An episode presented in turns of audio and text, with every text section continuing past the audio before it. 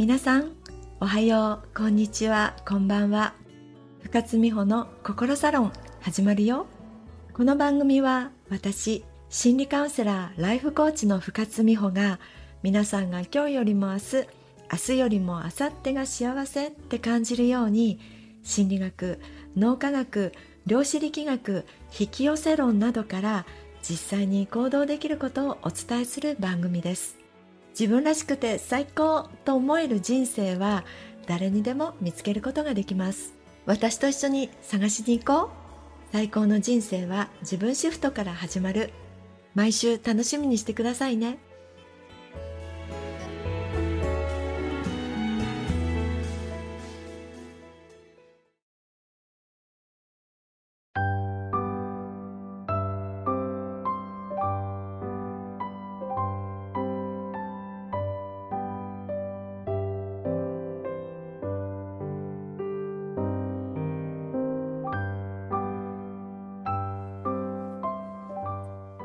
令和6年1月13日今年最初の配信です。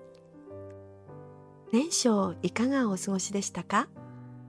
今年は三が日でこれでもかってほどの辛い出来事から始まった年になりました。お亡くなりになった方のご冥福をお祈りし被災された方にお見舞いを申し上げます。どんなことがあっても日はまた昇ります。頑張ろうね日本。さて昨年私は NHK 大河ドラマ「どうする家康」にどっぷりハマった一年でした。どうする家康の時代交渉をされている静岡大学名誉教授の小和田哲夫先生の YouTube チャンネルに出演させていただいたことをきっかけに歴史のこと家康公のこと静岡のことそして私の祖先のことを学ぶ一年になりました。実はね私の実家の祖先って徳川家に仕えていた家臣だったんです。旗本で幕末には将棋隊になり戊辰戦争では北海道の五稜郭で戦いそこで降伏をして静岡に戻ってきたという経緯なんです。徳川家にゆかりがあるということでどうする家康を熱を入れて毎週見ていました。静岡市が開催してくれた最終回のパブリックビューイングトークショーには30倍の倍率で当選して見に行ってきたんですよ。主演の松本潤さんほかお題の方役の松島菜々子さん。それから大久保忠代役の小手伸也さん。あちゃのつぼねの松本若菜さん。そしてこちらも静岡ゆかりの今川氏真役の溝端淳平さんに加え脚本家の小沢亮太さんにもお目にかかれ最後まで楽しませていただきました。こんなにドラマに熱中したのは冬のそなた以来かな。これだけハマるとそれがなくなってしまった時に一種の喪失感を感じることがあるんですね。何かをなくした時に感じる喪失感。一番大きな喪失感は身内をなくすことで人によってはペットや芸能人などが突然亡くなられると喪失感を感じるかもしれません。そうした喪失感のことを〇〇ロスなんて言い方をします。母親を亡くされた方は母ロス。ペットを亡くされた方はペットロス。今の私は家康ロスとでも言いましょうか。まあ身内とテレビ番組では大きな差がありまして比べられるものではありませんね。ごめんなさい。ですがその人にとってそのものが大事であればあるほどロスの度合いは大きくなるわけです。人は生きている中で様々なものを失います。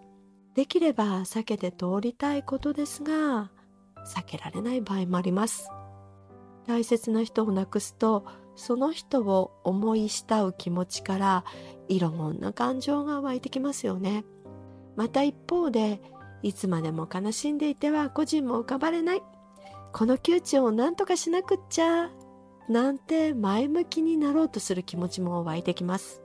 この2つの気持ちの間で揺れ動き何とも不安定な状態になっちゃうんですね。同時に体にもいろんな反応が出てきます。こういう状態をグリーフ喪失というんですね。またこのような状態にある人にさりげなく寄り添い援助をすることをグリーフケアというんです。個人のいない世界に適応していくためにグリーフケアがとっても大事なんですよね。大抵の町には行政がグリーフケアを行ってくれる部署があるものです。もちろん静岡市にもありますし静岡市には民間団体もあります。ネットで調べれば見つけられると思いますのでグリーフケアを受けたいと思う方はそういったサービスを使われるのがいいかなと思います。私のような家康ロスなんて程度のものには次に同じように夢中になれるものを見つけたらいいんですよ。すぐにそちらに気持ちが移りますもの。というわけで次のお楽しみは今年の大河ドラマ「光る君へ」源氏物語を執筆した紫式部の波乱な人生記ですね。先週から始まっています。せっかく歴史への興味が湧いたところです。私もすでに本を数冊買いまして平安時代について源氏物語について興味を持ち始めています。すると家康から紫式部へ喪失感が薄れていくのを感じています。要するに人生は全て自分が決めていいんだと思います。個人を忍び続けるのもよし。個人を忍びつつも気持ちを切り替えるもよし。新しい興味に夢中になるもよし。全てはあなたが決めていいんですよ。だってあなたの人生ですもの。2024年も楽しもうね。ではあなたが元気になるように今回はこの辺で。最高の人生は自分シフトから始まる。あなたが変われば人生は今日からでも変えられます。深津美穂の心サロンでした。またね。